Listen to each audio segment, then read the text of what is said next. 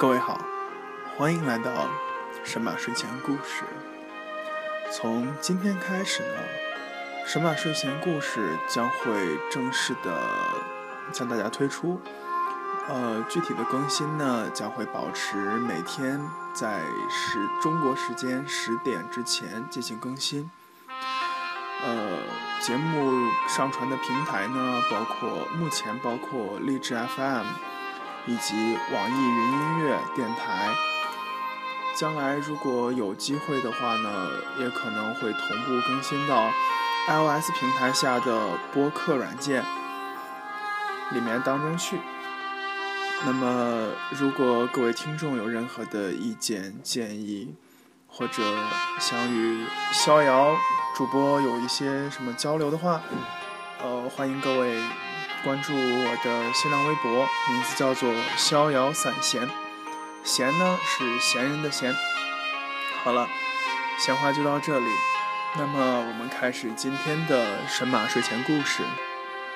今天的神马睡前故事名字叫做《混世》，配乐班德瑞的。童年记忆，作者短痛少年。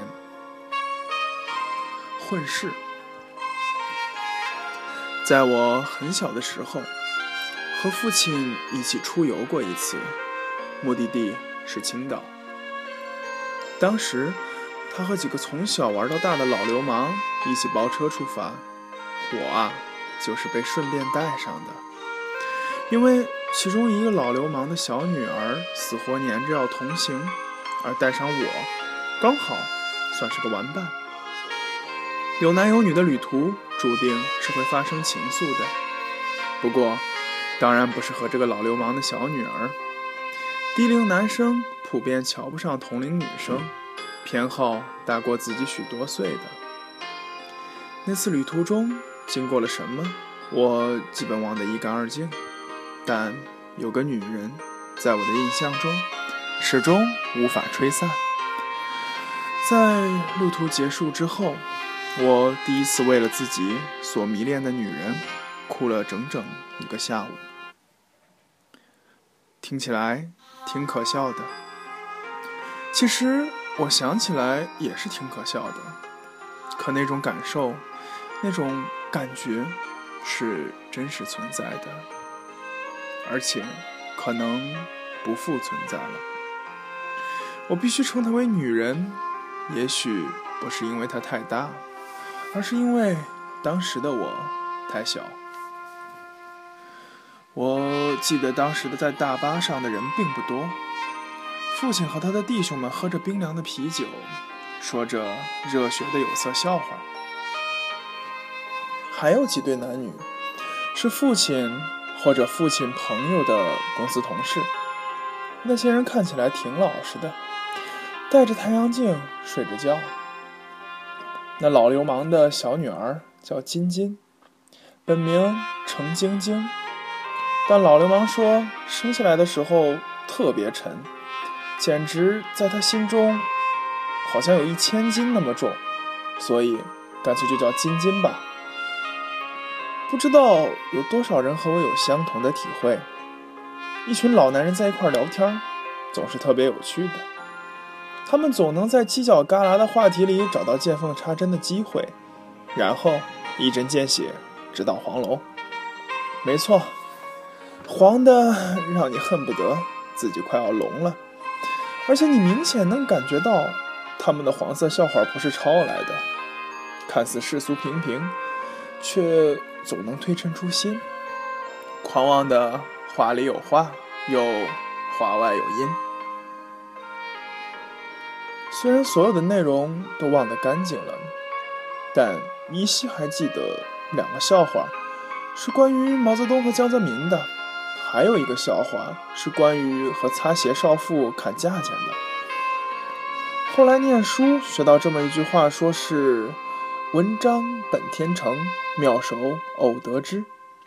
第一次看到这句话的时候，我心里便会心一笑，心想：大概那些会讲黄色笑话的老男人，一定是在酒后的某一个瞬间，被天神选中了，才脱口而出那些精妙的逻辑笑点。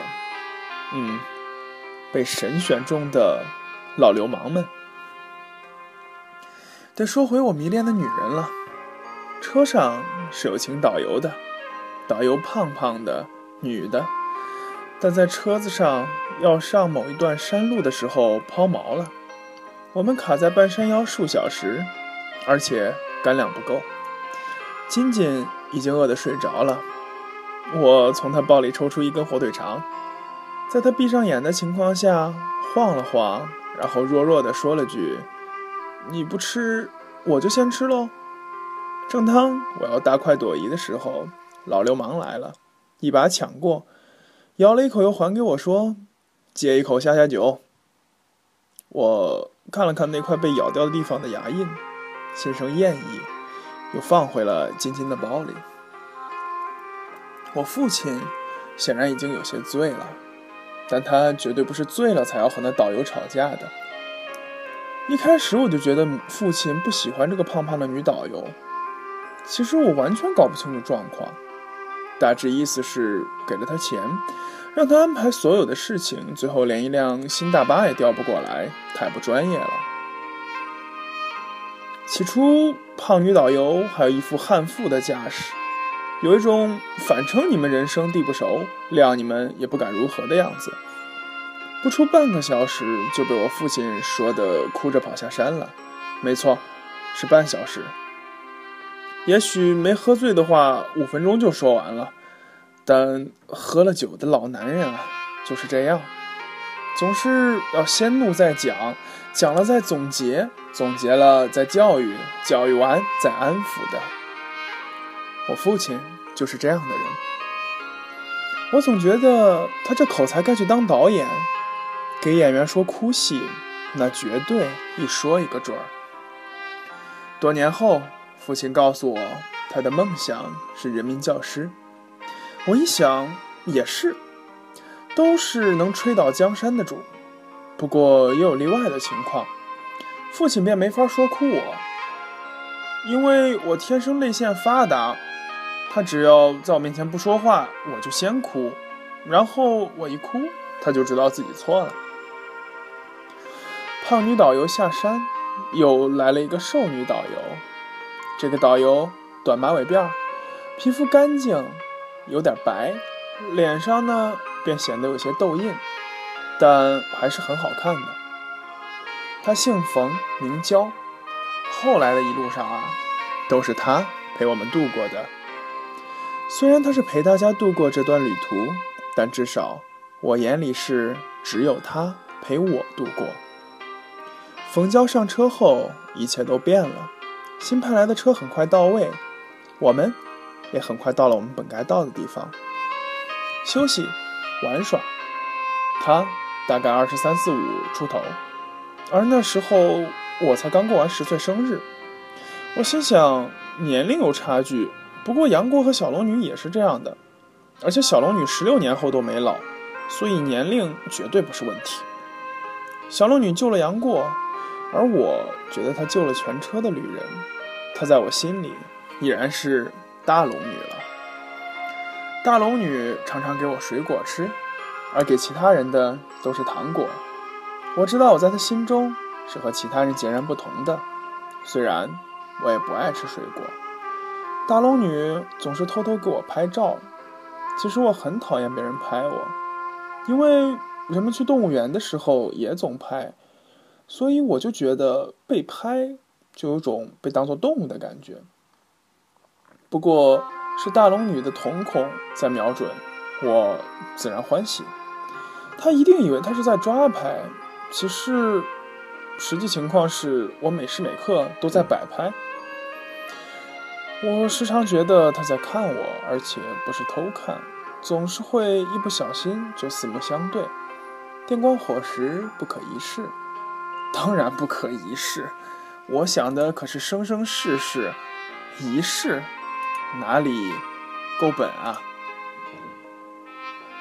途中总会有人要上厕所、买特产、拍照片之类的，只要他不下车，我也绝不下车，哪怕感觉有尿，我也当做没有。我就是这尿性。他会因为我一个人坐在车上而过来陪我聊天。他说话很好听，有一点点的鼻音，不会因为是在和小孩说话就装出奶声奶气的声音，而且不问那种“你几岁啦？上几年级啊？在班上有没有当班干部啊？喜欢什么老师啊？”的不变的那些白痴问题。他问我将来想做什么，我说当爸爸喽。他又问为什么，我答当爸爸可以娶老婆喽。他又问娶了老婆想干什么呢？我说和老婆天天在一起呗。然后，然后他就笑了。我问他你长大了想做什么？他回答说我已经长大了呀。我脑子顿时就死机了。他又说。其实想当个随笔作家，但又不想坐在家里，所以干脆就当导游了。他总会趁我在书车上睡觉的时候翻书，我偷偷看到封面的两个字“杨绛”。当时我一直以为他看的是杨家将，心想：“嗯，果然是女中豪杰。”后来在回来的路上。车上来了一对父子，小男孩很会来事儿，左一个漂亮姐姐，右一个漂亮姐姐的叫我的大龙女，在临走前还亲了她一口。嗯，我明白了，她呀就是下流的尹志平。后来我在路上睡着了，醒来的时候他已经走了。我随父亲一起回家，整个脑袋懵懵的。回家，我倒床就睡。在醒过来的时候，已经是隔天下午了。一瞬间，恍若隔世。我突然明白，我此生不会再遇见他了。我突然明白，我是无论如何找不到他的了。那是一种感觉，那种感受濒临绝望。我一个人在客厅里大哭，完全不能自己。很后来，很后来，我才知道，原来啊，他给我的水果都是父亲削好的。父亲知道我不爱吃水果，所以让他骗我吃；知道我蛀牙，不让他发糖给我。父亲知道我不愿意配合拍照，所以让他帮忙抓拍。再后来，我终于分清楚了杨绛和杨家将。没过几年，我就读了杨绛老公的《围城》。又过了几年，我变成了和老流氓一样的人。前两天，我参加了父亲朋友的一个婚礼，婚礼上又看见了老流氓和他的小女儿晶晶。